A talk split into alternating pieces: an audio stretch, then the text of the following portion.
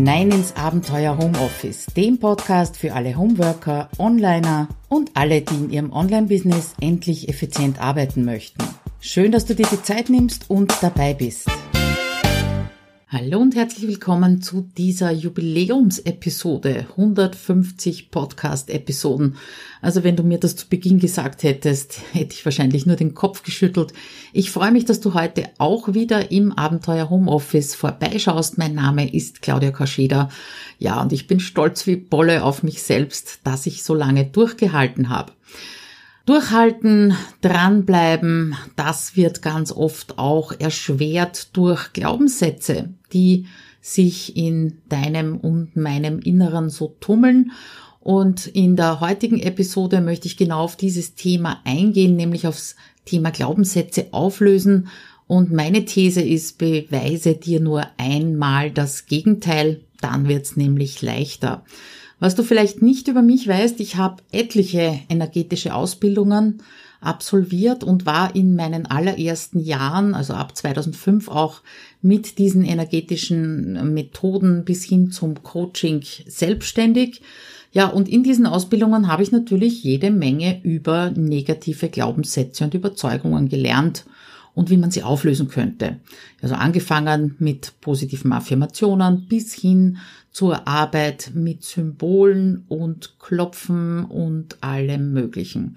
Allerdings bin ich ja inzwischen auf ganz einem anderen Feld unterwegs, auch wenn all diese Ausbildungen im Hintergrund immer mitschwingen. Ja, die machen mich natürlich zu einem Großteil auch aus. Und deswegen möchte ich dir heute eine sehr pragmatische Methode zeigen. Die hat nichts mit Energetik zu tun, sondern damit, wie du dich an eine Herausforderung herantasten kannst, äh, die dir eben gegeben ist durch eine negative Überzeugung von dir. Zuerst, äh, damit wir beide wissen, wovon ich spreche, möchte ich eine kleine Abgrenzung vornehmen, und zwar zwischen Glaubenssatz, Persönlichkeit, Erlebtem und Ausrede. Ich bin davon überzeugt, dass zwischen diesen Begriffen eben einen himmelhohen Unterschied gibt. Und bei dieser Methode, die ich dir heute vorstellen möchte, dir eben nur einmal das Gegenteil zu beweisen, da geht es eher in Richtung Glaubenssatz. Und darum lass mich eben kurze Unterscheidung machen. Der erste Begriff ist Ausrede und die Frage ist nämlich, beschummelst du dich selbst mit einer Ausrede? Und das kennst du sicher zu Genüge. Eigentlich willst du etwas nicht tun, Allerdings wäre das dann eine Entscheidung, die du triffst und Entscheidungen treffen ist erstens mal nicht einfach und zweitens mal öfter schmerzhaft, weil du dann nämlich auch die Verantwortung dafür übernehmen musst und auch zu den Konsequenzen daraus stehen musst. Also ein kleines Beispiel. Wie oft hast du in letzter Zeit gesagt, ich kann das nicht? Das bringt dich nicht weiter und zwar keinen Schritt. Das nimmt dir nur den Mut und das macht dich auch irgendwie machtlos, ja. Da gibt's eine radikale Lösung, wenn du nur ein Wort veränderst und zum Beispiel sagst, ich will das nicht. Das ist ehrlich. Und das gibt dir auch die Kraft und die Macht, dazu zu stehen, was du nicht willst. Und das öffnet im Endeffekt auch deine Gedanken für andere Wege. Also überprüf jedes Mal, bitte, ob das jetzt eine Ausrede ist oder ob es eine der anderen Dinge ist, die ich dir noch vorstelle.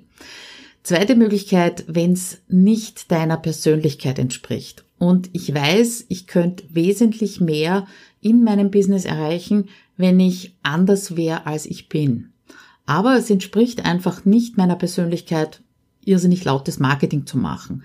Es entspricht nicht meiner Persönlichkeit, die Betreuung meiner Kursteilnehmer und Kursteilnehmer einem Team zu überlassen. Bitte, das ist keine Wertung, das ist einfach Sache. Ja, das ist einfach so, dass ich das für mich entschieden habe, dass ich das nicht mag.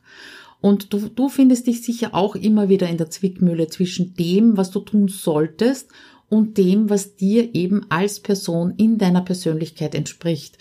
Aber du hast einen Grund dafür, dich so zu entscheiden. Schließlich hast du viele, viele Jahre damit verbracht, diese deine Persönlichkeit zu entwickeln. Und es bringt eben überhaupt nichts, dich zu verbiegen, um ein Ziel zu erreichen. Das wird dich nicht glücklich machen. Also das mögen negative Glaubenssätze sein. Ich glaub's nicht, dass es so ist, sondern dass wir einfach im Laufe der Jahre unsere Persönlichkeit entwickeln und der entsprechen sollten. Dritte Abgrenzung, bisherige Erlebnisse. Also gehst du von bisherigen Erlebnissen aus. Hat natürlich auch in gewisser Weise was mit Glaubenssätzen zu tun und die prägen natürlich auch deine Persönlichkeit. Aber was ich damit meine, ist, dass du ein Erlebnis als so ist es und nicht anders und so bleibt es annimmst, ohne es zu hinterfragen.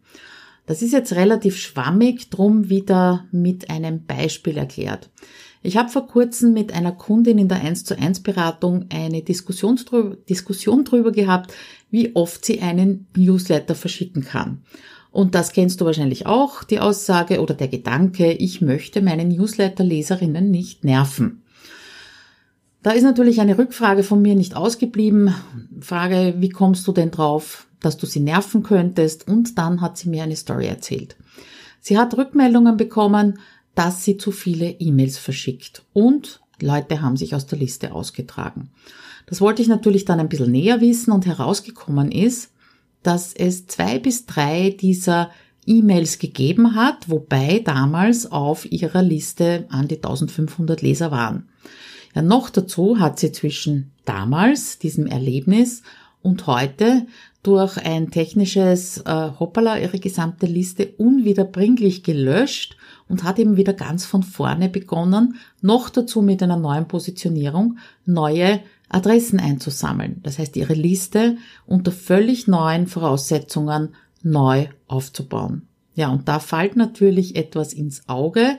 Ihre Annahme, sie nervt die Leute, ist also weder quantitätsmäßig noch qualitätsmäßig korrekt auf heute umzulegen.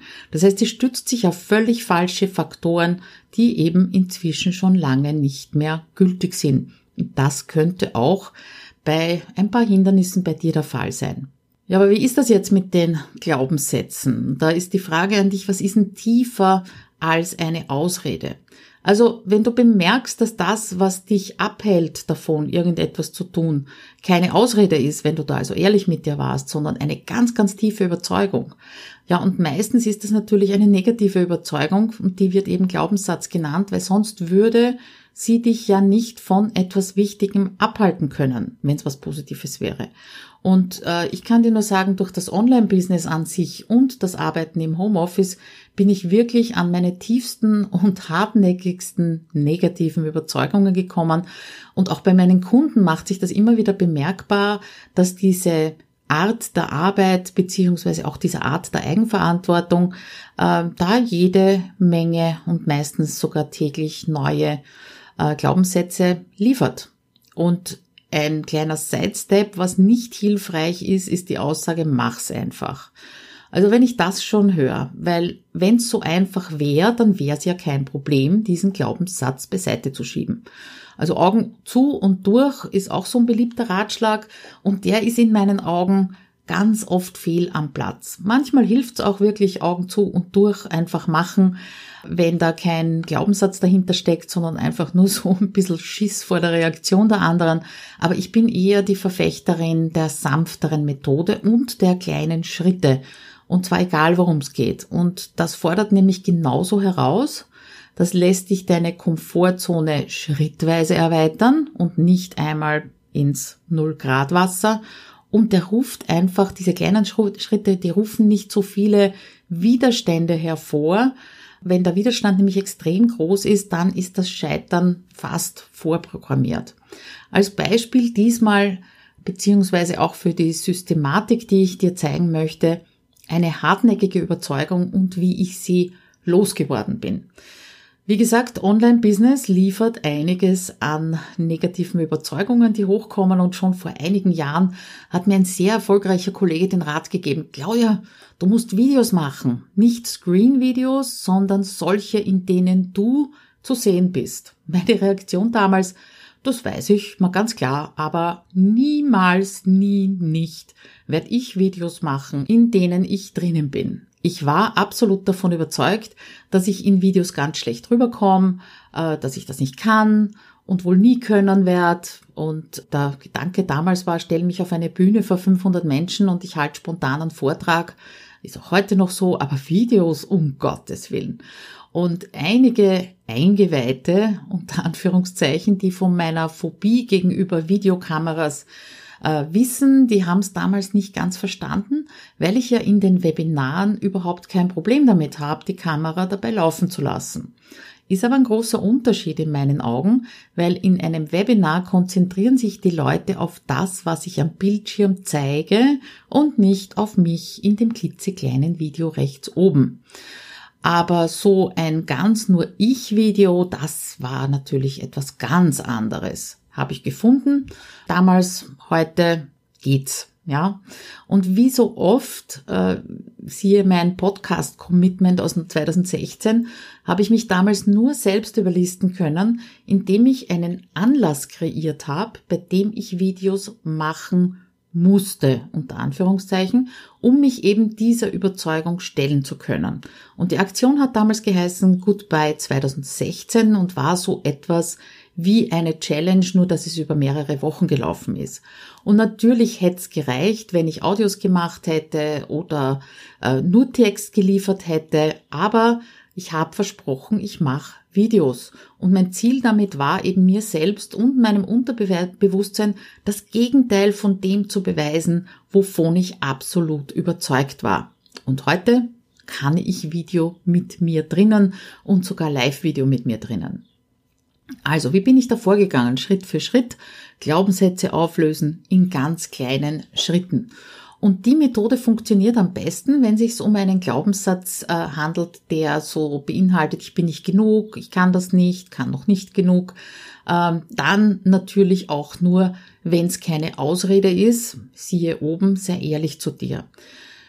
Erster Schritt, finde einfach mal die Überzeugung, die dich bei dem bremst, was du gerade machen möchtest. Ja, dann zweiter Schritt, findest du den Punkt innerhalb dieser äh, dieser Überzeugung beziehungsweise dieser Sache, die du machen möchtest. Ich werde gleich konkreter an dem der Widerstand am geringsten ist und dann beweist dir nur einmal das Gegenteil.